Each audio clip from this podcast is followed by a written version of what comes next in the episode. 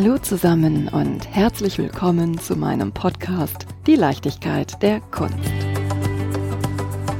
Ich freue mich, dass ich euch auch vor dieser Episode mit der Zoom-Stimme des Fotografen Markus Hurek auf ein Verein und Projekt aufmerksam machen darf, welches mir so sehr am Herzen liegt. Lieber Markus, schön, dass du da bist. Mein Name ist Markus Hurek. Ich fotografiere leidenschaftlich gern und ich möchte die Gelegenheit nutzen, an dieser Stelle auf eine Initiative hinzuweisen, die ich ausgesprochen wichtig finde. In meiner Familie gab es vor einiger Zeit einen tragischen Fall von Demenz. Demenz ist eine Krankheit, die persönlich viel Leid und Schmerz verursacht. Demenz ist aber vor allen Dingen eine Krankheit, die gesellschaftliche Akzeptanz benötigt. Und diese gesellschaftliche Akzeptanz fördern kann der Fotowettbewerb Demenz neu sehen. Er richtet sich an Fotografen, egal ob Amateure oder Profis. Genauere Informationen findet ihr unter www.demenzneusehen.de. Ich würde mich freuen, wenn ihr euch das einmal anschaut und vielleicht teilnehmt. Lieber Markus, danke für deine Zeit und auch deine sehr persönlichen Worte. Und natürlich danke, dass du mit genau diesen Worten den Fotowettbewerb Demenz Neusehen sowie den Verein Desideria Care unterstützt. Und ich hoffe nun, dass sich viele Fotografierende angesprochen und natürlich motiviert fühlen, ihren Beitrag unter www.demenzneusehen.de einzureichen. Einsendeschluss ist am 15. Juni 2022. Falls ihr mehr über den Verein Desideria Care erfahren möchtet, schaut euch gerne die Website unter www.desideriacare.de an. Und nun wünsche ich euch viel Freude beim Hören der Folge Wahrheit oder Pflicht.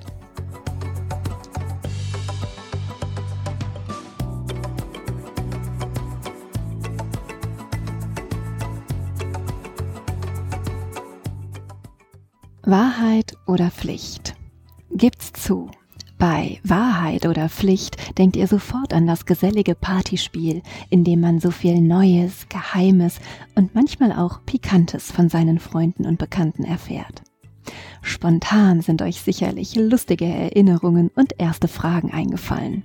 Ein bisschen neugierig bin ich ja schon, welche Details euch so interessieren würden. Apropos Detail, Meinem heutigen Gesprächspartner wird eine außerordentlich große Liebe zum malerischen Detail nachgesagt. Und mit diesem möchte ich heute das Spiel Wahrheit oder Pflicht spielen. Wie gut, dass er zu genau diesem Thema bereits ein Buch publiziert hat.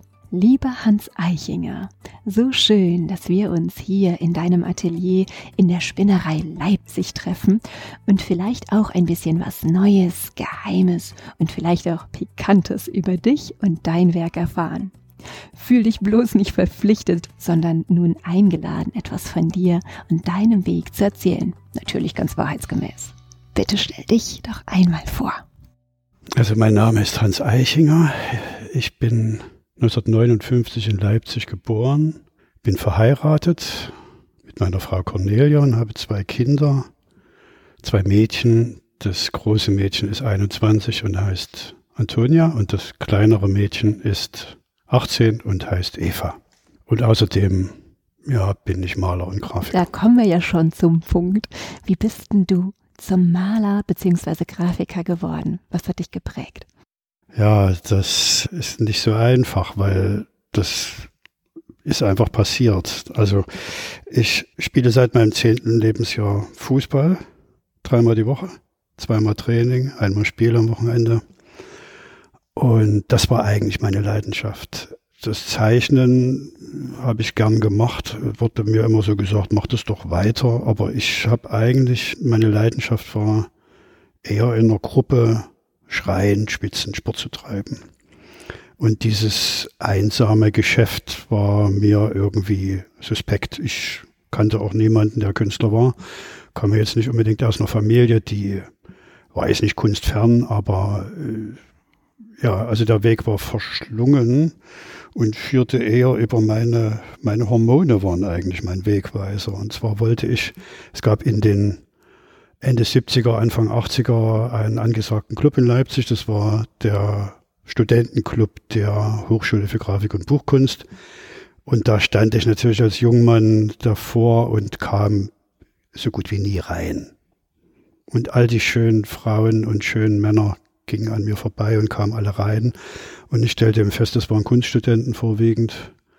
Und da ich da rein wollte, war das sozusagen mein, mein Motiv. Ja. Ich glaube, das, ist die schönste Aussage, Künstler zu werden. ich ja. habe auch immer gerne Partys gemacht. ja, und naja, das ist, äh, klingt vielleicht profan, weil ich würde mir gerne eine andere Geschichte zurechtlegen, aber weil wir ja bei Wahrheit und Pflicht sind, ne, und das war jetzt schon wirklich die Wahrheit. Als Jungmann wollte ich dazugehören, in diesen Club da rein, ich wollte tanzen, ich wollte an diese blonden Mädchen ran und ich fand in meiner jugendlichen Naivität, ist doch ein guter Weg, dass dann, wenn dort noch Kunststudenten reinkommen, dann werde ich ein Kunststudent. Ach, so ein Profifußballer, der hat bestimmt. Ja, es hat so was Sportives auch, ne klar. Also, du musst dir nur Mühe geben und fleißig sein und immer trainieren und dann schaffst du das schon. Ne? Und dadurch, dass mir das dann noch relativ leicht gemacht wurde, weil ich habe mich einmal beworben und bin gleich angenommen worden, mit 13 Zeichnungen, mehr hatte ich nicht. Also ich hatte in meinem ganzen Leben noch nur nichts weiter gemacht als 13 Zeichnungen. Super. Und diese 13 Zeichnungen habe ich da abgegeben. Was war da drauf abgebildet? Ach, alles Mögliche. Vorwiegend ich, meine Schwester, meine Mutter, weil die konnten nicht wegrennen, die mussten stillhalten und die, ja, die habe ich eben porträtiert. Ne? Und ja, vielleicht waren noch ein paar Landschaftszeichnungen. Es waren vorwiegend Zeichnungen, weil ich hatte keine Ahnung von Malerei. Ich hatte vorher noch nie gemalt ja, das, wenn das nicht passiert wäre, wenn das nicht so, so fluffig, so glatt gegangen wäre, ohne mein Zutun, muss ich wirklich sagen. Wer weiß, was aus mir geworden wäre. Aber Profifußballer. Vielleicht, ja. Wahrscheinlich nicht, da war ich nicht gut genug. Aber ja, so ist das gekommen. Und ich habe erst während des Studiums so langsam begriffen, auf was ich mich eigentlich eingelassen habe. Also die Tiefen des Berufes, die scheinen dann schon so langsam auf nicht im Grundstudium, da lernt man ja noch und ich war sehr wissbegierig. Aber in der Fachklasse, als man dann eigentlich schon Kunst, in Anführungsstrichen Kunst machen sollte und mit seinem Professor dann darüber reden sollte, hatte ich einfach kein Thema. Ich wusste nicht was. Ich wusste nur, ich wollte Kunst machen und das mit dem Club war dann schon vorbei. Ne? Also ich war dann schon drin, klar, aber das Motiv rutschte mir dann weg. Äh, das galt dann nicht mehr und da bin ich das erste Mal in die Krise gekommen. Mhm. Ja, wozu denn eigentlich, ne? Und aus der bin ich ja nie so richtig wieder rausgekommen. Ich muss bloß sagen, dass der Krisenmodus, der mich am Anfang so beunruhigt hat, mich jetzt eher beruhigt. Ich habe mich dran gewöhnt. Ich genieße ihn manchmal sogar, weil die Frage, wozu und warum mache ich das hier, nicht warum es Kunst gibt, aber warum ich mitmache, die stelle ich mir bis heute. Und ich habe noch keine Antwort gefunden. Hast du eine Vermutung? Nee, keine Ahnung. Also höhere Wesen wahrscheinlich haben da irgendwas befohlen. Und das führe ich jetzt einfach das war nur Polke. aus. ja, ja, ja, ja, genau, genau. Also irgendwie läuft das bei mir wirklich so, dass ich da zwar eine permanente Aufforderung habe, das zu thematisieren und mir die Frage zu stellen, warum. Gleichzeitig weiß ich mittlerweile, dass die Antworten, die ich dann finde, blödsinnig sind, die sind falsch äh, oder irgendwie nicht richtig, aber nicht in Gänze richtig. Aber scheiß drauf. Hauptsache man bleibt am Arbeiten und am Weitermachen und das ist meine, eigentlich meine Motivation bis heute. Malst du gerne? Ausgesprochen gern. Also ich bin lange Zeit völlig stumpf und uninspiriert. Also richtig leer. Das ist schwierig. Wenn ich keine Ideen habe und ich nicht weiß, was ich malen soll. Oder ich habe so einen Drang zu malen, mir kommen bloß keine Bilder. Und dann gibt es so in Schüben, so in alle halben Jahre mal, habe ich so drei, vier richtig fiebrige, aufgeregte Wochen. Ich kann die aber nicht herbeiführen. Die kommen oder die kommen eben nicht. Ich kann mich mittlerweile darauf verlassen, dass sie kommen, aber ich kann sie, ich weiß nicht wann. Und in diesen fiebrigen Wochen habe ich sozusagen, sammle ich auf Vorrat. Also ich will jetzt nicht mich nicht hinstellen sagen, ich muss die Bilder, die sich dann sozusagen vor mir aufscheinen, einfach nur mal skizzieren. Ganz so ist es nicht, aber es entstehen dann so unscharfe Vorhaben, Situationen. Ja. Da irgendwo steht jemand und hat einen rechten Arm nach oben. Also wirklich so unscharf geht es los. Und dann wird das immer konkreter. Nicht alles, nicht alle diese Ideen haben so viel Hitze, dass ich jetzt wirklich anfange, mich damit zu beschäftigen und sie auch zu zeichnen. Aber irgendwann habe ich so ein Konvolut von 10, 15 Bildern, von denen ich denke, Also wenn du sie nicht malst, malst niemand. Fang mal an. Und dann stelle ich diese Bilder, die ich skizziert habe, relativ genau vor meinem geistigen Auge natürlich schon gesehen habe, dann stelle ich die nach. Also wirklich wie auf einer Bühne, wie ein, wie ein Regisseur, suche ich mir Schauspieler, meine Protagonisten, meine Modelle und sage, mach mal das. Stell dich mal dahin und guck mal nach dort. Oder nimm mal den dort in den Arm. Ich mache da Skizzen vorher, damit die auch wissen, was sie machen sollen. Das Ganze passiert in einem Fotostudio bei einem Freund, der ein super Studio hat mit allen Lichteffekten, die ich so brauche. Aber ich bin ein großer Freund der Barockmalerei. Das heißt, auf meinen Bildern ist ganz viel Dunkelheit, wo nichts ist und ganz wenig Licht, da passiert was. Und genauso will ich die Situation dann auch sehen. Und meistens bin ich überrascht, wie gut meine Vorstellung dann mit der Realität übereinstimmt. Frustrierend ist, dass von den zehn Ideen einige leider in Realität nicht gut aussehen. Aber die Freude über die vier, fünf, die dann doch irgendwie funktionieren, ist riesengroß. Und die hält dann fürs nächste halbe Jahr. Weil dann kommt das, was wirklich Spaß macht, was mir immer Spaß macht, nicht malen. Dann muss ich die Bilder ja nur noch malen. Ja, sind ja schon da, sind schon fertig eigentlich. Und das Malen ist was Köstliches. Es ist eine Form von Meditation eigentlich. In absoluter Ruhe. Ja klar, Musik ist an, aber ich bin alleine fange ich an, wie wahrscheinlich tibetanische Mönche Mandalas malen. Die führen die aus. Ne? Enthoben jeglicher Verantwortung. Die Verantwortung ist ja schon passiert. Das Bild ist ja schon da. Ich muss es nur noch ausführen. Ich kann meiner Hand zugucken, wie sie malt.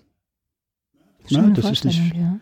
ja, passiert leider viel zu selten. Ja, oft muss ich mich schon anstrengen und der Hand versuchen, schon ziemlich genau zu sagen, wo sie jetzt die Farbe hinbringen muss. Aber diese köstlichen Momente, die passieren schon jeden Tag mal für eine Viertelstunde, mal eine Stunde, wo ich wirklich die Kontrolle aufgeben kann, wo jemand anders oder meine Hand jedenfalls weiß, was sie zu tun hat. Ne? Das sind natürlich köstliche Momente. Und um nochmal auf deine Frage zurückzukommen, das sind die Momente, wo ich sage, was gibt es denn Schöneres auf der Welt als Malen? Und apropos Mandala, ganz aktuell malst du an einem Bild. Da könnte man auch vermuten, dass du dich mal mit Mandala auseinandersetzt. mhm. Ja, ist ein relativ großes Bild, für meine Verhältnisse großes Bild, zwei Meter, ja, 10, 20, weiß ich gar nicht so genau, auf 2,40 sind vier Personen drauf und die stehen in einer, ja, wie soll man sagen, Landschaft, die sowas von einem Steinbruch hat oder von einem Tagebau. Und also es sind viele Steine auf dem Fußboden. Mhm. Und Und jetzt lerne ich gerade jeden einzelnen Stein kennen, der da liegt. Und ja, der begrüßt mich dann und ich grüße zurück und dann kommt der nächste Stein und so weiter. Und das hat schon irgendwas. Ich brauche eine Weile, um da reinzukommen, aber dann bin ich plötzlich in meinem tibetanischen Kloster und summe so, ein stilles Om vor mich hin und Stein für Stein kommt aufs Bild. Hast du geregelte Arbeitszeiten? Ja, habe ich weil ich neige eigentlich zur Disziplinlosigkeit. Als ich jung war, habe ich ja entweder nie angefangen zu arbeiten oder nicht aufgehört zu feiern oder umgedreht. Aber jetzt schon durch Familie und natürlich auch eine berufliche Routine, wenn du Freiberufler bist und dir niemand sagt, du musst so und so da und da sein und das und das machen, dann brauchst du das eigentlich als innere Stimme. Sonst, also ich jedenfalls würde ansonsten irgendwo so ja, mich auflösen in meine kleinsten Bestandteile. Und ja, mittlerweile ist das Regime so um neun, halb zehn, spätestens bin ich hier und 17.30 Uhr ist wirklich Schluss, dann klingelt hier mein Telefon. Und dann brauche ich noch 20 Minuten, um runterzufahren und äh, nach Hause zu kommen. Und wenn ich dort mit der Familie am Abendbrotstisch sitze, das überhaupt mache meistens ich, weil niemand so gut kochen kann wie oh, ich. Hey. Jetzt hast du mich aber neugierig gemacht. ähm, dann weiß ich eigentlich nicht mehr, was ich von Beruf bin. Dann bin ich einfach nur Ehemann und Vater. Und das hilft mir, ne, wenn ich so dann auch wirklich rauskomme aus dem Arbeiten. Einfach wirklich in dem Moment, das, was hier auf der Leinwand steht, ist weg. Das ist morgen früh wieder da, aber jetzt ist es erstmal weg. Ich habe das lange nicht so gehabt. Die Bilder haben mich nicht losgelassen. Aber äh, wer bin ich dann? Dann bin ich irgendwie so ein asozialer, der, der sich immer nur um sich selbst dreht. Und die Bilder sind auch nicht unbedingt besser geworden, bloß weil ich mich ewig damit beschäftigt habe. Ich habe gemerkt, diese Ignoranz, ne, diese, auch dieses Fremdwerden zu dem eigenen Tun, hat auch der Arbeit gut getan. Also mir jedenfalls tut das wirklich gut. Was ist denn auf deinen Leinwänden abgebildet? Jemand, der deine Werke vielleicht nicht kennt? Ja, die, ja, das werden wahrscheinlich die meisten sein, ja. Ja, also ich kann nur Menschen malen, ne? was anderes kann Und ich Steine. nicht. Ich hab, na, wenn du das sagst, das ist übrigens das erste Mal, dass ich Steine Eins male. Also ich bin jemand, der vieles versucht hat. Ich bin eigentlich ein gescheiterter abstrakter Maler. Also in meiner, Also jetzt mal ganz ehrlich, wenn ich mir deine Bilder anschaue, das letzte, was ich gedacht hätte, wäre gescheitert und abstrakt. Na, als abstrakter Maler bin ich schon gescheitert. Ich äh, habe mich lange bemüht, eigentlich abstrakt zu malen. Ich finde nach wie vor Musik und abstrakte Malerei ist eigentlich der Höhepunkt der Kunst, weil sie am wenigsten eine Geschichte erzählt, am wenigsten Konkretes und keinen Stoff hat, keine Zeit hat. Ja, vielleicht eine Zeit des Hörens, bis der Ton verklingt oder des Betrachtens des Bildes, aber es hat keinen Kontext. Es ist völlig frei. Eine abstrakte Form, die wirklich abstrakt ist, erinnert uns ja an nichts, was wir kennen. Mhm.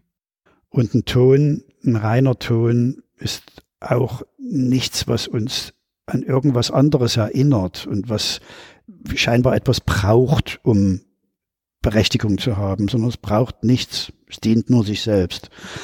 Und ich habe gedacht, äh, weil ich das für die Königsdisziplin hielt, musst du natürlich der Königsdisziplin dich widmen. Und es ist mir nicht gelungen. Ich habe den Bildern nie gewusst, wie weit ich bin. Sind die fertig? Sind die nicht fertig? Was brauchen die noch? Und ich glaube, in meinen Bemühen, was bestimmt zehn Jahre ging, um die abstrakte Malerei, also schon während des Studiums beginnend, aber noch bis zehn Jahre nach dem Studium, war auch wieder ein Scheitern ne, und ein Zweifeln, aber es ist auch wirklich gescheitert. Das Projekt Hans Eichinger malt abstrakte Bilder ist ja nach ungefähr zehn Jahren habe ich das abgebrochen oder hat es die Malerei abgebrochen. Die nächste Krise, oder ja, dazwischen gab es natürlich noch mehrere andere Krisen, aber die nächste Krise war also schon mal da.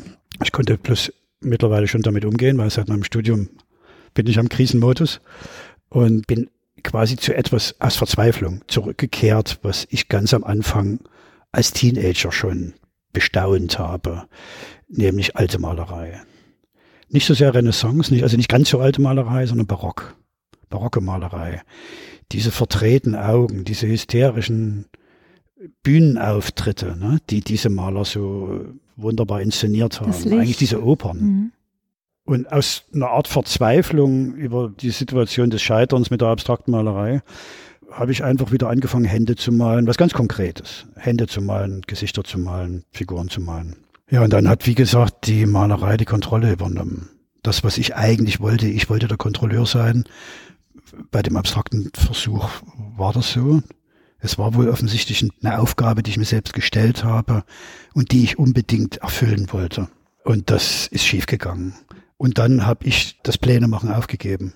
Und das scheint gelungen zu sein. Mhm. Und seitdem führe ich eben aus.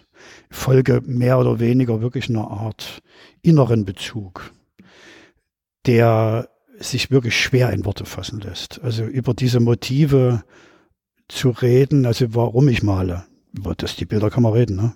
Du wolltest ja eigentlich wissen, was da drauf ist. Also junge Männer, junge, also im Moment sind nur noch junge Männer drauf, also es waren noch mal junge Frauen natürlich drauf. Im Moment sind es gerade junge Männer, vier Modelle, mit denen ich das letzte Viertel, halbe Jahr verbracht habe.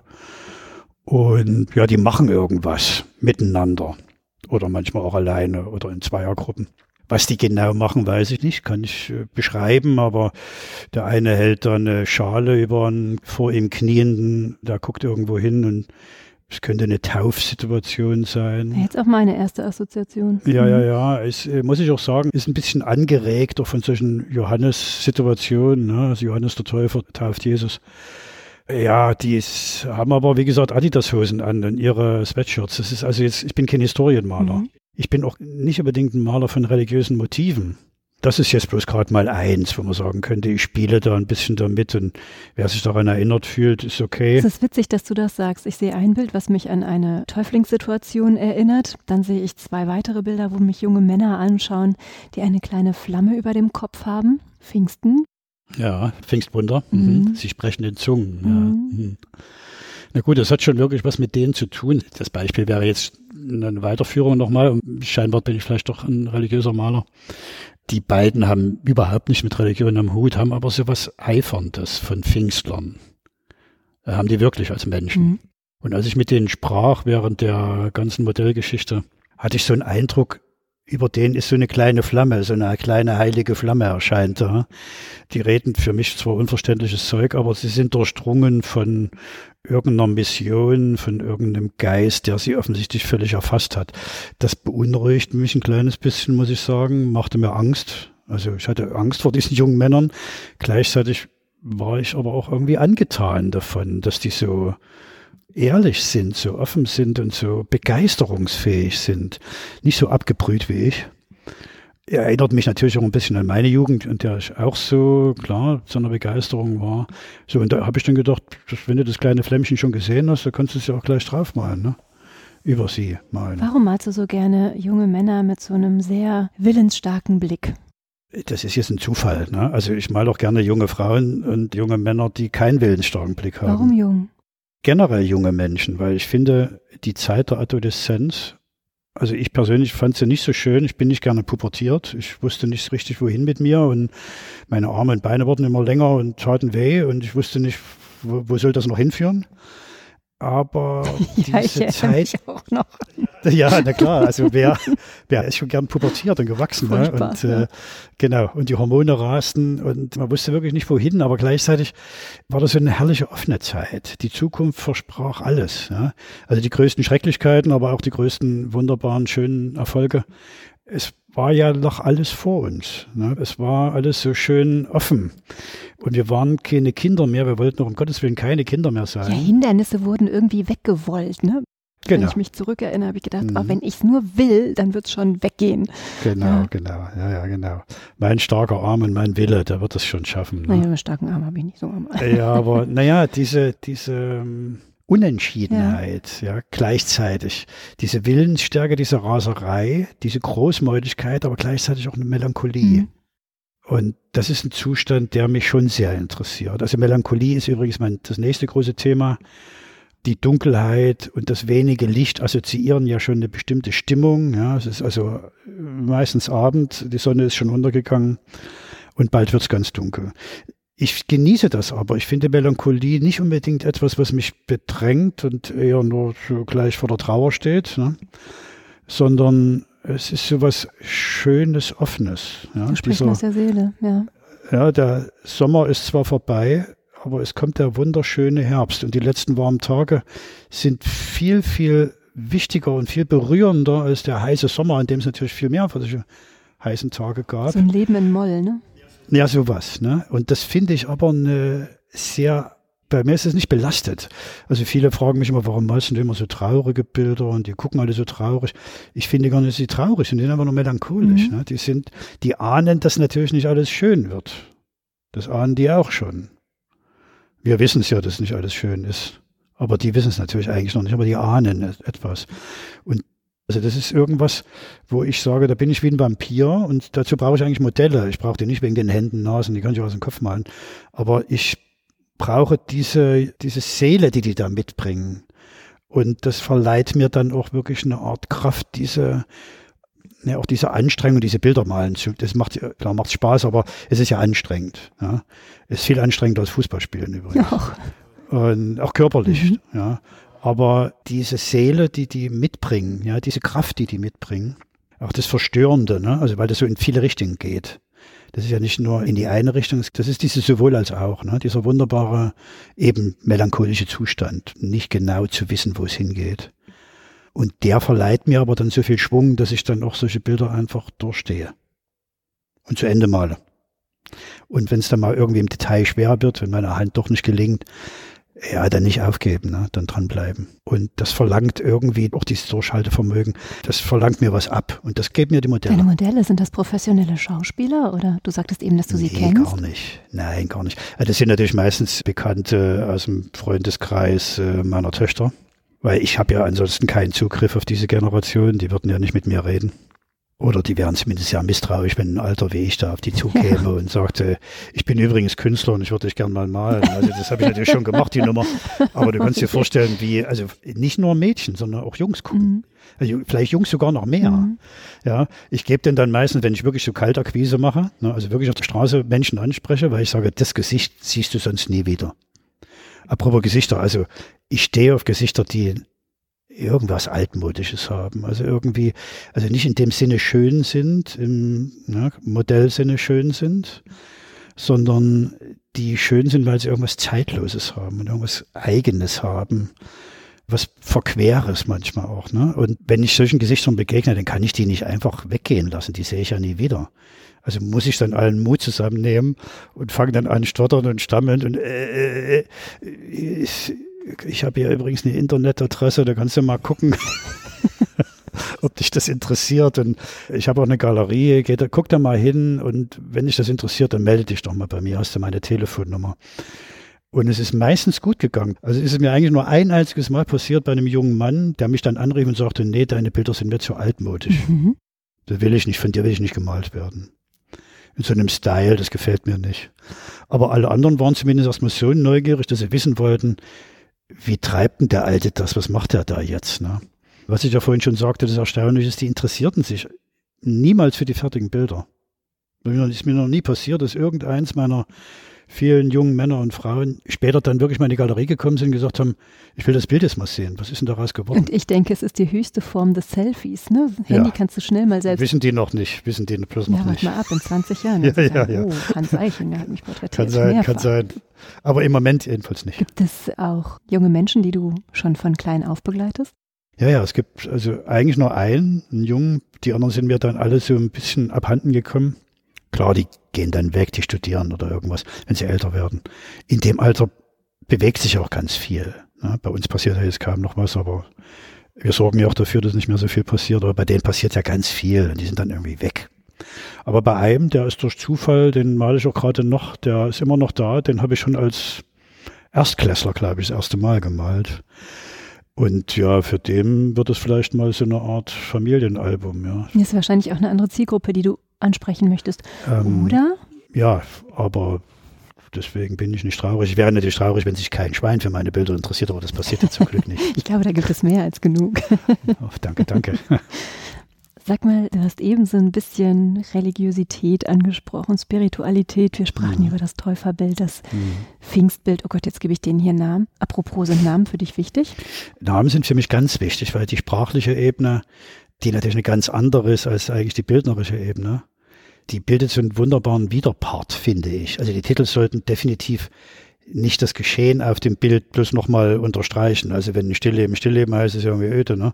Oder ein Porträt, Porträt. Aber es sollte Ach, irgendwie. ja, es sollte irgendwas sein, was auf dem Bild eigentlich gar nicht stattfindet. Mhm. Also deswegen wird das Bild wahrscheinlich nicht die Taufe heißen. Wenn da schon sowas wie eine Art Taufe dargestellt wird, dann keine Ahnung, meistens kommen die Bildtitel dann später noch zu mir. Es gibt aber auch schon Bilder, die entstehen sogar durch einen Titel. Also da ist sogar das wollte ich fragen gerade, ja. Ja, es ist ein Titel da oder ein Text da. Und irgendwann wird da wie so eine Art Illustration in meinem Kopf. Ne? Wenn meine inspirierte Woche mal irgendwann wieder kommt, dann, dann passiert auch sowas. Ne? Aber meistens ist es schon so, dass die Bilder erst einen Titel kriegen. Also sie brauchen einen Titel, finde mhm. ich. OT ist irgendwie blöd. Und die kriegen einen Titel, aber oft kommt der dann später erst. Manchmal wird es ein Buch, was ich in der Zeit gerade lese, oder ein Film, den ich in der Zeit gesehen habe, der wird dann zum Titel dieses Bildes. Darf ich dich mal auf einen Titel ansprechen? Goldberg-Variation. Ja, also wenn ich jetzt an den jungen Mann denke, an den Fußballer, der Kunst studiert hat, weil er gerne Party machen wollte, mhm. und dann macht er ein Bild zu Bachs Goldberg-Variation, mhm. Da mhm. würde ich gerne wissen, wo da die Brücke geschlagen wird. Naja, das ist aber ganz schönes Klischee-Denken, meine Liebe. Also wer Fußball bisschen. spielt, der kann ja wohl keinen Bach hören oder was. Okay, du hast mich äh, erwischt. Also die, ich muss dich mal mitnehmen am Fußballplatz. Also ich gehe äh, immer noch, zumindest zu Heimspielen meiner Lieblingsmannschaft. BSG Chemie Leipzig, muss ja mal gesagt werden, die größte Mannschaft, die es im Osten überhaupt gibt. Der Traditionsverein. Ähm, ja, also da gehe ich natürlich jeden zweiten Sonnabend, Sonntag hin. Und da musst du immer mal mitkommen. Nein, nein, da gibt es auch ganz viele Intellektuelle und äh, Bachhörer. Das sind Klischees, dass da einfach bloß so biertrinkende Prolls da sind. Ne? Das würde ich auch niemals behaupten. äh, okay, also Goldberg-Variation, äh, klar, das ist nur ein typisches Beispiel. Das habe ich einfach gehört in der Zeit. Ne? Und deswegen heißt das Bild so. Das ist ja, ich mich recht erinnere, war das ein Porträt mhm, ne, von einem Mädchen. Mhm. Ja, also selbst ein Porträt braucht Meinung nach einen Titel. Mhm. Und es sollte nicht unbedingt so heißen wie vielleicht jetzt Porträt und dann kommt der Name der Dargestellten, sondern eben irgendwas, was eigentlich da nicht drauf ist. Also Sprache und Bilder sind ja Feinde, sind ja natürliche Feinde. Mhm. Also wenn du malst, besteht dein Job eigentlich, deine heiligste Aufgabe, deine, deine Mission sollte darin bestehen, Sprache abzuschaffen. Das heißt, solange wie jemand eigentlich über dieses Bild reden kann und wenn man dieses Bild ausreichend beschreiben könnte, ohne es zu sehen, dann ist das Bild schlecht. Es ist, ist durch nichts zu ersetzen. Das Sehen, das persönliche Sehen, das Anwesendsein vor einem Bild, das ist durch nichts zu ersetzen. Ich weiß, dass das jetzt ein Unglück ist für jemanden, der einen Podcast ich macht. Ich sagen, jetzt bringen wir noch eine dritte Ebene, das Hören rein, ne? Aber eigentlich geht es darum, was wir jetzt gerade tun, hat natürlich eigentlich mit dem, mit der Wirkung des Bildes nichts zu tun. Das Schöne an Kunst ist, auch an bildender Kunst ist, dass es Situationen schafft, die zwar mit dem Bild an sich gar nichts mehr zu tun haben, meistens zwischenmenschliche Situationen schafft, eine Art von Offenheit und Gesprächsbereitschaft, die du ansonsten niemals erreichst. Das Verrückte ist, ich habe Gespräche geführt im Angesicht von Kunst, wo es auch über Kunst, über das, das Reden über Kunst begann. Und wir waren so schnell bei so privaten, so persönlichen Dingen, so vertrauten Dingen, so herzlichen Dingen, was dir sonst nie passiert mhm. wäre. Das kann dir auf keiner Party passieren. Da bleibst du beim Smalltalk hängen. Das passiert auch bei keinem Fachgespräch mit irgendwelchen Experten. Aber bei Kunst kann es, muss nicht, kann es aber passieren. Und wenn es überhaupt eine Aufgabe gibt, die Kunst hat, dann ist es, glaube ich, so eine. Das ist echt eine soziale Funktion. Also Kunst kann Räume öffnen, in denen sich Menschen in einer Art und Weise bewegen können, die sie in sonst keinem anderen Raum, ich meine jetzt eher übertragenes Sinne Raum, äh, wirklich schaffen können. Die gibt es nur da. Das ist natürlich nur ein Angebot. Das muss nicht passieren. Es gibt das ganze abgefahrene Expertengelaber vor Kunst genauso auch, klar. Diese ganze kunstwissenschaftliche, noch schlimmer ist ja diese ganze markttechnische Begleitung. Ne? Also dieses, dieses Kunstmarktgeseier. Das gibt's natürlich auch alles, klar. Ne?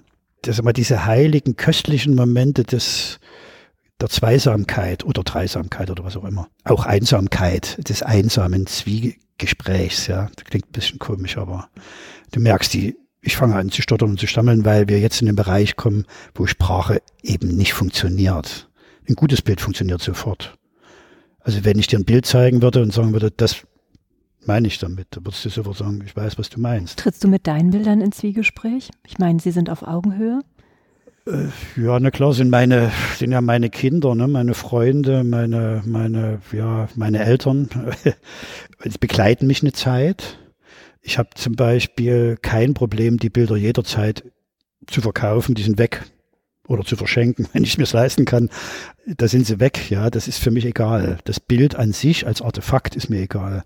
Aber ich habe ja die wunderbare Zeit mit ihnen gehabt, des Entstehens. Und die wird ja nicht verkauft, die wird ja nicht verhandelt, die bleibt ja bei mir. Und der Rest ist äh, ja Kunsthandel ne? oder Business irgendwie. Das, da bin ich unsentimental. Sind das moderne Abbilder deiner Jugend?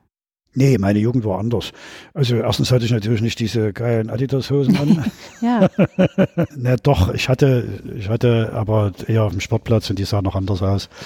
Ich hatte eine andere Jugend, glaube ich. Ich hatte, das liegt aber ein bisschen noch an den Zeitumständen. Ich bin ja in der DDR groß geworden. Und da gab es jetzt nicht so viel Optionen. Also diese Freiheit, die manchmal auch was Bedrängendes hat, was fast depressiv macht dass wir ja wirklich alles können heutzutage. Das, als Angebot ist ja alles da. Das hatte ich natürlich nicht. Ne? Ich hatte so eine Art, wenn man so will, natürlich auch köstliche Einschränkung. Ich hatte eine Beschränkung und dadurch hatte ich die Angst, depressiv zu werden angesichts der Multioptionalität, die das Leben mir bietet, hatte ich natürlich nicht. Also ich hatte auf der einen Seite ein, würde ich sagen, erstmal leichteres Leben, als die Teenager heute haben. Auf der anderen Seite natürlich ein schwierigeres, weil mir einfach vieles fehlte an, an Welt, an, an geistigen Angeboten, die mir vor allen Dingen fehlten. Ja. Was am allerstimmsten war, die richtige Musik zu hören. War extrem aufwendig. Ging irgendwie, wir haben das alle hingekriegt. Was war denn die richtige Musik? Na gut, also in der Zeit, in dem Alter, in dem die da sind, war ich natürlich Punk. Mhm. Und zwar zur richtigen Zeit. Also ich war 79, 80 Punk. Das heißt, Sex Pistols gab es schon nicht mehr, aber Punk war wirklich noch sehr virulent. Aber eben nur in England und nicht in Leipzig. Hm. Vor der Wende. Ja. Es war überschaubar, die Anzahl der Punks war überschaubar. Und ein Iro zu machen war noch relativ einfach, aber die Musik von Sex Pistols zu hören, von Clash oder ach wer auch immer, ne, Damned, Ramones, das war schon nicht einfach, aber wir haben es alle hingekriegt. Irgendwie war sie da. Und die Freude darüber war natürlich riesig groß. Wenn du sie dann hattest, weil sie einem nicht so selbstverständlich war. Das gehört schon wieder vielleicht zu den Leichtigkeiten, die Mangel bietet, sagen wir mal so. Aber ich war schon neidisch auf den Überfluss, den mein Westcousin beispielsweise hatte. Mhm. Wenn der mal erzählte, wie leicht es war, einfach mal nach Marokko zu fahren im Bus. Oder eben zu einem Sex Pistols Konzert zu gehen da war ich schon neidisch. Ja. Wie ist denn das? Also du hast in den 80ern angefangen zu studieren. Und ja. dann bist du fertiger Künstler geworden, als quasi die Sicherheit der ehemaligen DDR aufbrach und du auf einmal in diese freie Marktwirtschaft reingeschleudert worden bist. Mhm. War das nicht auch wieder ein Zeitpunkt des vielleicht Zweifels oder der Unsicherheit? Ja, ja, klar. Also da habe ich ernsthaft überlegt, du bist noch jung genug, du kannst noch mal studieren. Also nochmal was Richtiges studieren, in Anführungsstrichen, ne? was, was dir irgendwie dein materielles Auskommen sichert. Ja, glücklicherweise war ich da zu ängstlich und zu faul und habe mich dagegen entschieden. Und habe aus irgendwelchen Gründen, die ich dir auch wieder nicht nennen kann, so richtig, vielleicht meine ostpreußische Mutter, mein, dieses manische Festhalten an einmal begonnenen Vorhaben, ich weiß es nicht genau, jedenfalls irgendwas hat mich festgehalten ich habe damals von allen möglichen gelebt, aber nicht von Kunst. Ne? Also ich bin arbeiten gegangen, gut, außer Kellnern und Telefonsex habe ich eigentlich alles gemacht. Später habe ich dann von meiner Frau gelebt, muss ich sagen, wirklich, wir haben ganz lange von ihrem schmalen Einkommen gelebt. Sie war damals Verkäuferin und da hatten wir sogar schon eine Familie, da haben wir noch wirklich von ihrem Einkommen gelebt. Es war irgendwie nicht einfach und ich sehe das jetzt so als eine Art Belohnung fürs Durchhalten. Ne?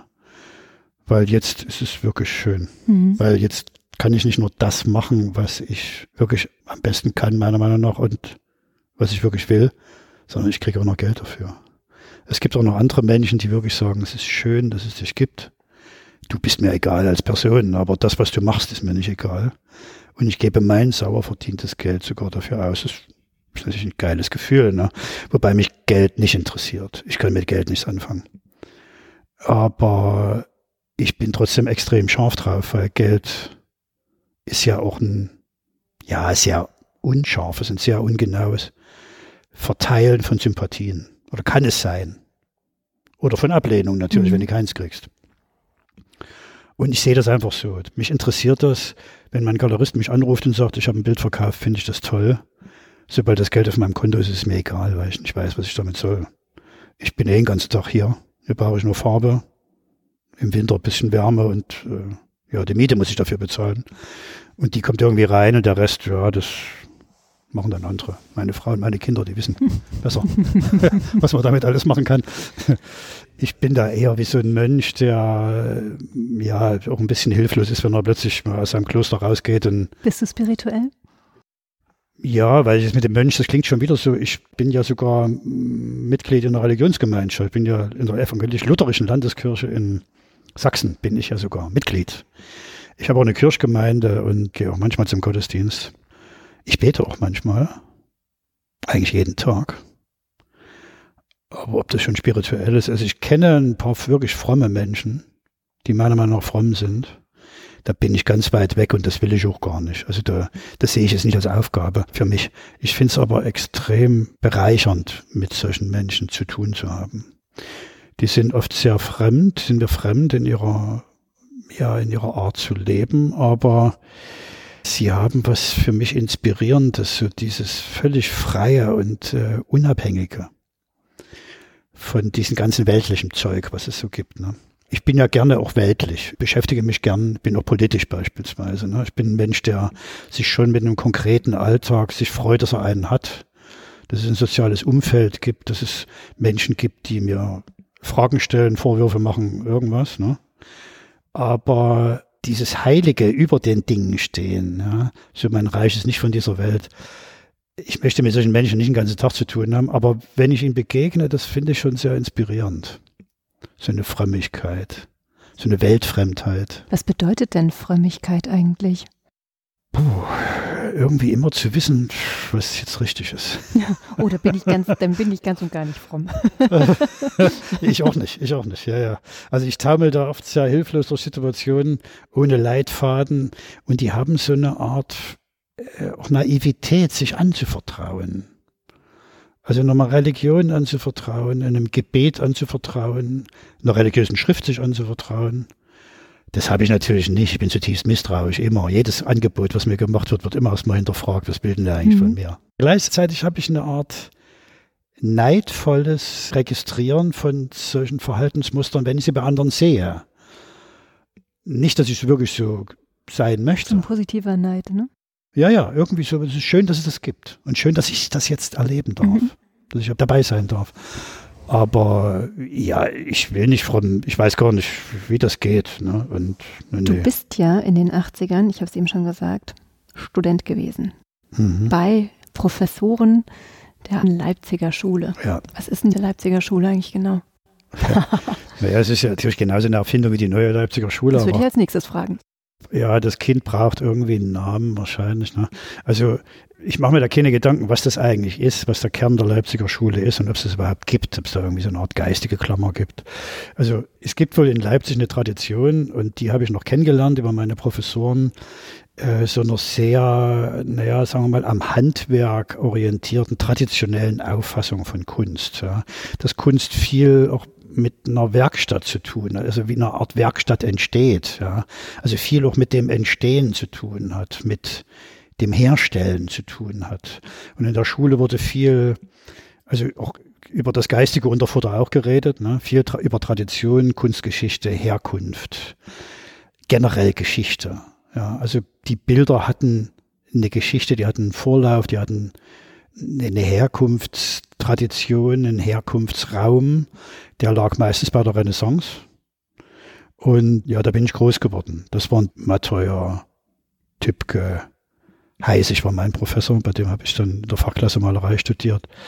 Das waren alles Menschen, die der Kunst auch eine Funktion, auch eine soziale Funktion beimaßen. Und die eine Aufgabe ich finde ja, Kunst hat keine Aufgabe, aber die meinten eben, sie, Kunst hat eine Aufgabe. Auch sogar geht so weit, dass sie die Welt irgendwie besser machen könnte oder die Menschen besser machen könnte. Hat auch was Frommes, mhm. muss ich sagen. Ja, ja wenn ich dir so zuhöre, denke ja, ich ja, ja, ne? Also das ist, hat was Frommes. ja. ne? Und solche frommen Leute meine ich natürlich auch damit, die nicht nur so taten, sondern die wirklich daran glaubten. Und das begeistert auch selber praktizierten. Und diese Begeisterung, auch diese Freude am Malen, auch die Freude am Nachdenken über Malerei und über die Aufgaben und die Funktionen und über die Betrachter, die potenziellen Betrachter. Das ist vielleicht sowas wie eine Art Klammer ja, und die ist uns durch unsere Lehrer natürlich mitgegeben worden. Und die, die heute Leipziger Schule dazugeschlagen werden, sind natürlich auch, erstens haben sie Leipzig studiert, die haben auch bei diesen Leuten vielleicht zum Teil noch studiert oder zumindest bei den Schülern, also dann bei solchen Leuten wie Neo Rauch oder auch bei mir. Ich war ja auch mal kurz Lehrer an der Schule. Ne? Und ich habe natürlich den Teil der Tradition gern weitergegeben, weil an dem, von dem war ich überzeugt. Also dass Kunst eine Funktion hat, davon war ich noch nicht überzeugt, aber äh, vor allen Dingen das Handwerk, vor allen Dingen dieses Herstellen, mit den Händen was machen. Ne? Techne, wie der Grieche sagen würde. Das ist für mich schon sehr wichtig. Das darf ja nicht alles sein. Das ist klar, das ist nur Mittel zum Zweck. Aber über diesen Weg des Herstellens teilt sich eben viel mit, finde ich. Und wenn du diese Herstellung überspringen willst, indem du Technik ja ignorierst und gleich bei einer Art Idee bist, bei einem Text bist eigentlich, vergibst du dir eigentlich eine große Chance, die bildende Kunst eigentlich hat. Du könntest theoretisch eigentlich auch Literat sein, mhm. wenn du mit Texten arbeitest, mit Ideen arbeitest, mit Konzepten arbeitest. Da frage ich mich, wozu brauchst du dann noch Bilder? Das ist ja die Sprachlosigkeit am Bild. Die brauchst du ja nicht. Du kämpfst ja sogar gegen sie, weil du riesenlange Pamphlete an deine Kunst heften musst oder willst. Na gut, und heute ist es ein Marketing-Ding. Also der große Hype in der Leipziger Schule, der war ja so Anfang der 2000er Jahre. Also die, die heute kommen oder immer noch kommen oder jetzt überhaupt erst kommen, die kommen nicht, weil da irgendwie das ein Marketing-Ding sind. Die stehen auf Bilder, die, die vielleicht auch so was zum Teil Schweres haben, Tiefes haben. Ja, Wenn es was typisch Deutsches gibt, dann ist es ja irgendwie sowas. Ne? Also diese ganze Tradition von Renaissance, Barock bis zum Expressionismus hin, was da irgendwie so ein bisschen mit reinweht, dieser Weltschmerz, diese Welthaltigkeit, diese ganze Heidegger Wabergeist, der da so ein bisschen mit rum spricht, der Umgang mit der Figur, mit dem Gegenstand. Äh, das, das ist ja sowas wie ein kleinster gemeinsamer Nenner. Klar, es gibt auch in Leipzig eine ganze Menge gute abstrakte Maler, die auch zur Leipziger Schule gehören. Ja. Aber wenn es irgendwie sowas gibt, was Leipzig unverwechselbar macht, ja, oder eine Unterscheidung vielleicht zu anderen Gegenden, in denen ja viel mehr hervorragende Kunst gemacht wird als in Leipzig, dann ist das ja so eine Art Liebe oder nicht loslassen können vom Gegenstand, von der Figur, von einer zumindest begonnenen Geschichte, von einer begonnenen Erzählung. Wenn sie zu Ende erzählt wird, finde ich persönlich wieder langweilig. Mhm. Aber eine Assoziation oder eine Metapher oder ein Bemühen um Symbol, das ist vielleicht etwas, was man sagen könnte. Aber das gibt es auch an anderen Orten der Welt, klar. Gute Kunst wird überall gemacht. Ne? Und das heißt ja auch nicht, dass die Leipziger Schule, bloß weil sich um das bemüht, automatisch gute Kunst ist. Ne? Das weiß ich auch nicht so richtig. Ich bin überzeugt von dem, was ich mache, aber ob das gut ist, keine Ahnung. Mhm, ich habe auch überlegt, ob so ein Nenner diese Melancholie ist. Hm, ich bin natürlich dann auch gerne, dass ich in irgendwelche Klischees reintappe und denke, okay, die alte Leipziger Schule, irgendwie durch den Sozialismus geprägt, hm. vielleicht auch durch was Düsteres. Naja, klar hatten die auch was Düsteres gegen Ende. Wir haben die ja kennengelernt, da waren die alle schon frustrierte Sozialisten oder Kommunisten. Mhm. Aber ich nehme denen ab, dass die wirklich auch daran glaubten, dass das was Gutes ist, dass es ein guter Entwurf für Deutschland ist, dass Deutschland ein sozialistisches Land wird. Das ist die Idee von einer gerechteren Gesellschaft, was das auch immer sein mag, äh, irgendwie funktionieren können. Das hat die ja angetrieben. Insofern waren das keine, das waren keine Leute, die ihre, die einfach nur, ja, weil die Weltanschauung hier en vogue war, ihre, ihren, ihren Männlichen in, in Wind hingen. Die waren, die waren überzeugt von dem. Aber die waren mittlerweile schon wiederum frustriert, weil die, ich habe die ja kennengelernt Mitte der 80er Jahre. Ne? Und da war die DDR ja schon fast am Arsch. Das wusste bloß noch keiner von uns, aber der Geist war raus. Also da glaubte niemand mehr an irgendeine Idee von Gerechtigkeit und von Sozialismus und von Gleichheit und weiß ich nicht von was. Da ging es höchstens noch ums Überleben im Alltag. Ne? So, ich habe ein Bild von Matoya, das mich schon ziemlich lange begleitet. Also ich habe das nicht im Original, aber mhm. und zwar Sisyphus. Ja, ach der, ja, ja, klar. Sisyphus, der den Stein immer wieder den Berg genau. hochrollen muss. Und ähm, ich habe mich immer gefragt, ist der Sisyphus jemand, der vom Kommunismus den Stein hoch in den Kapitalismus rollt oder ist es andersrum? Ich habe keine Erklärung. Ja, der, ja, es ist einfach die Idee, die zu einer Realität werden soll. Und umso näher du der Realität kommst, umso mehr du dich bemühst um eine Machbarkeit, umso weiter bist du entfernt von dem eigentlichen heißen Kern der Idee. Also ich finde Sozialismus eine schicke Idee man sollte es aber nie versuchen, wirklich zu machen. Gefährlich, ja. Weil ja jede Idee den Charme verliert, wenn sie versucht wird, wirklich in das Machbare, in das pragmatisch Machbare runterzubrechen. Du musst sie aber runterbrechen. Weil unsere Realität ist natürlich nie eine Reihenkultur. Es ist irgendwie ein Kompromiss zwischen allem. Ich meine, es ist ja sowieso ein ganz großer Kompromiss zwischen unserer Geburt und unserem Tod. Ne? Irgendwie machen wir dann versuchen wir da unseren Weg zu finden. Ne? Aber Unsterblichkeit gibt es nicht. Ja? Also diese Idee gibt es zwar davon, aber es ist ja eben das Charmante, dass sie dort auch bleiben soll im Reich der Ideen. Ähm, wenn man versuchen würde, jetzt sowas wird ja jetzt auch schon gemacht in der Moderne, an so einer Art Unsterblichkeit zu arbeiten, oder schon diese ganze Selbstoptimierungsscheiße, ne? Äh, sich fit zu halten und fit zu machen für irgendwas. Da wird das schon zu sowas, ja, alltagspraktischen. Aber muss es vielleicht auch sein, ja. Das Leben ist eben so. Aber das Charmante ist natürlich auch der Traum, die Idee, das Abstrakte in, ja, man muss sie bloß dort halten. Ja. Vielleicht ist der Sisyphus so gemein, dass ich weiß nicht, was der Matthäus wirklich damit gemeint hat. Aber äh, der Stein ist eigentlich eine Idee und man sollte ihn eigentlich anstauen und bewundern und dort aber auf jeden Fall liegen lassen. Ja, nicht in die Hand nehmen und sagen, ich baue mein Land auf dieser Idee auf. Ja, ich baue meine Gesellschaft so auf dieser Idee. Ah, okay, ja. Aber ich mache jetzt mich hier zum, zum Exegeten von äh, Matthäus und ich weiß es gar nicht, aber ich war nicht dabei. Ich kenne ihn noch nicht mehr. Ich habe ihn nicht mehr erlebt als Menschen. Mhm. Hast du noch Träume? Äh, hatte ich jemals Träume? Hm, gute Frage, ja. ja. Ja, also ich träume nachts definitiv nichts. Also ich weiß es jedenfalls nicht mehr. Ich erinnere mich an nichts. Na klar, habe ich, bin ich immer noch neugierig auf die nächsten Bilder, die ich male. Und ich habe immer noch einen Traum, wirklich mal ein relevantes Bild zu malen, mit dem ich auch in der Kunstgeschichte hängen bleibe. Klar, da ist natürlich naiv und äh, narzisstisch und größenwahnsinnig ist er auch. Ja. Aber natürlich bewegt das jeden Künstler. Äh, das hat mich schon als Fußballer bewegt. Natürlich wollte ich in die Nationalmannschaft, klar. und jeder, der das nicht will, äh, der hat eigentlich sowieso schon verloren. Die wenigsten schaffen es, ne? Und äh, die Frustration und die Ablehnung ist vorbestimmt. Aber aus Sicherheitsgründen gleich so, na, na, dann will ich das gar nicht erst, weil ich wär's doch sowieso nicht. Das geht nicht. Du musst schon wirklich alles wollen, um dann eben vielleicht auch großartig zu scheitern. Ne? Aber das Risiko muss man eingehen. Also den Traum habe ich natürlich schon noch. Ne? Ja. Meistens erleben die das ja tragischerweise nicht. Naja, das ist mir egal. Scheißegal. Es wäre schön, wenn ich noch wüsste, bevor ich da hingehe, wüsste, es wird der einstmals passieren. Wir machen einen Deal. Ich bin ein bisschen jünger als du. Ich werde dir dann oben Bescheid sagen. Ah, alles klar, das ist wunderbar. Schön. Äh, habe ich meine Kinder auch schon verpflichtet dazu. Ne?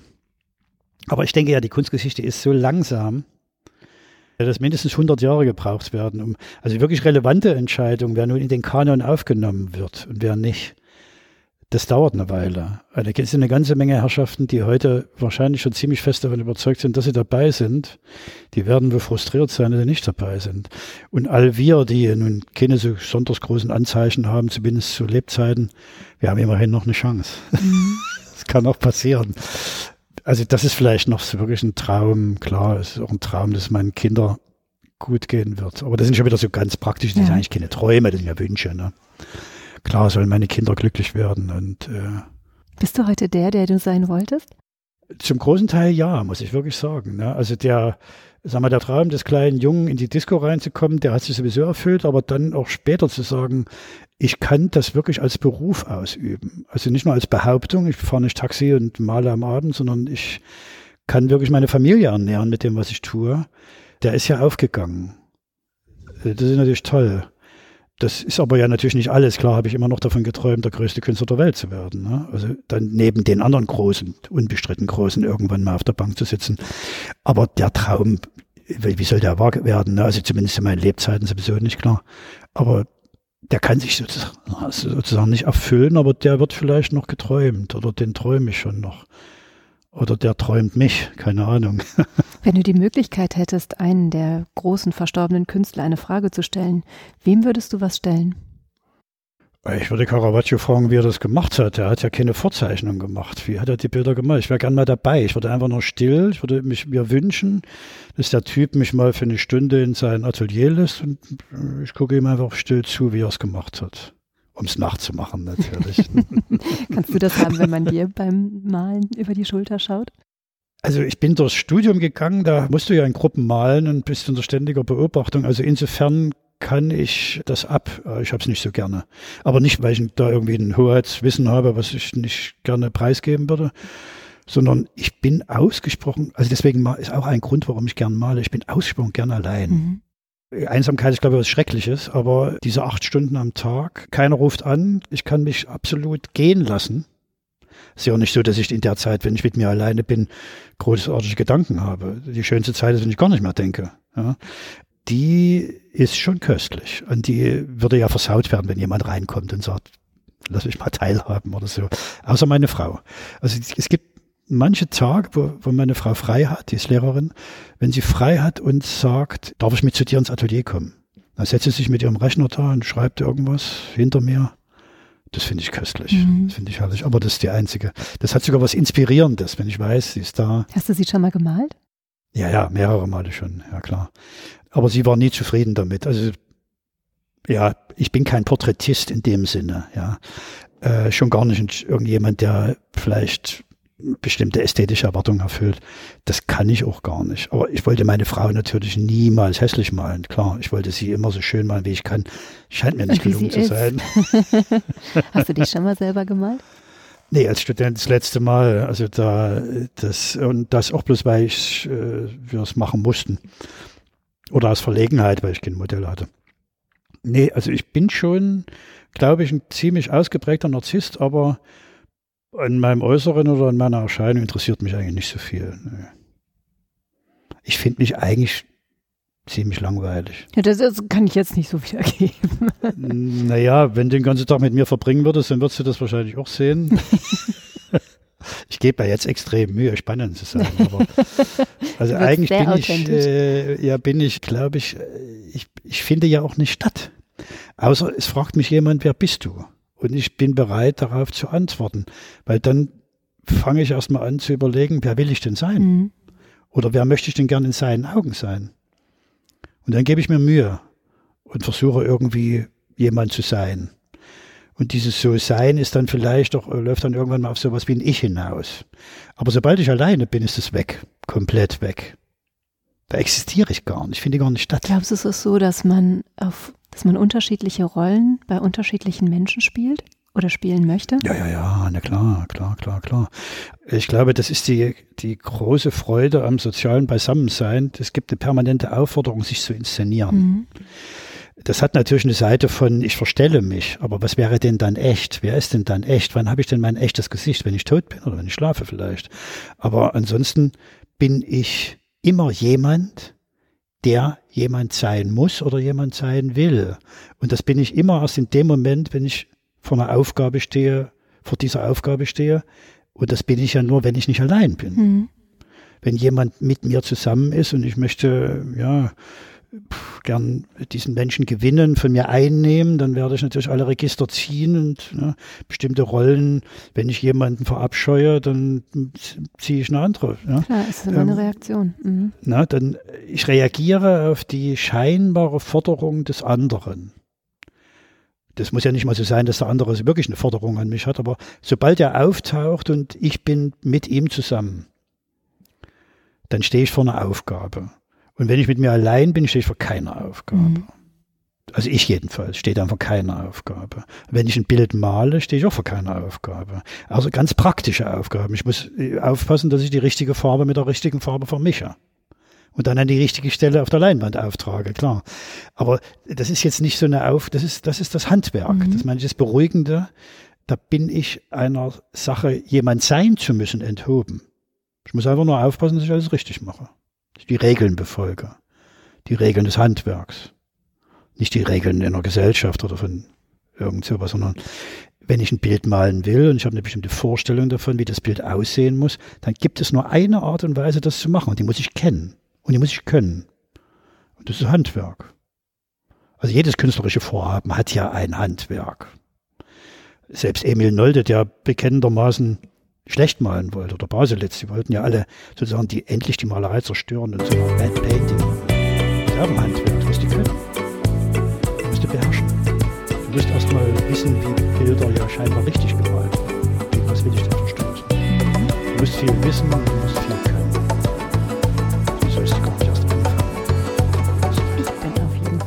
Immer auf der Suche nach spannenden GesprächspartnerInnen, die euch und mir die Welt der Kunst entschlüsseln, reise ich quer durch Deutschland. Wenn du die Reise Kunst unterstützen möchtest, dann freue ich mich sehr über deine Kulturpartnerschaft. Geht auch ganz einfach. Via paypal.me slash Leichtigkeit der Kunst oder ich, ich habe das mit Gefühl, einer dass wir goldenen, silbernen gematcht haben. bronzenen Mitgliedschaft über steadyhq.com slash die Leichtigkeit der Kunst. Bedanken möchte ich mich von ganzem Herzen bei allen Hörenden, die bereits die ein oder andere Reise unterstützt haben. PS, ihr möchtet mehr über die Leichtigkeit der Kunst erfahren und mal einen Blick hinter die Kulisse werfen? Dann habe ich einen Tipp. Tragt euch in den Newsletter bei steadyhq.com slash die Leichtigkeit der Kunst ein. Ihr habt Fragen, Anregungen und Feedback?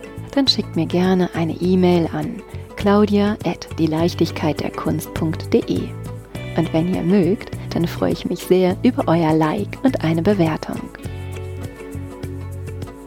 Ihr möchtet weitere Informationen? Dann schaut auf meiner Website unter www.dieleichtigkeitderkunst.de. Und nun von Herzen Dank.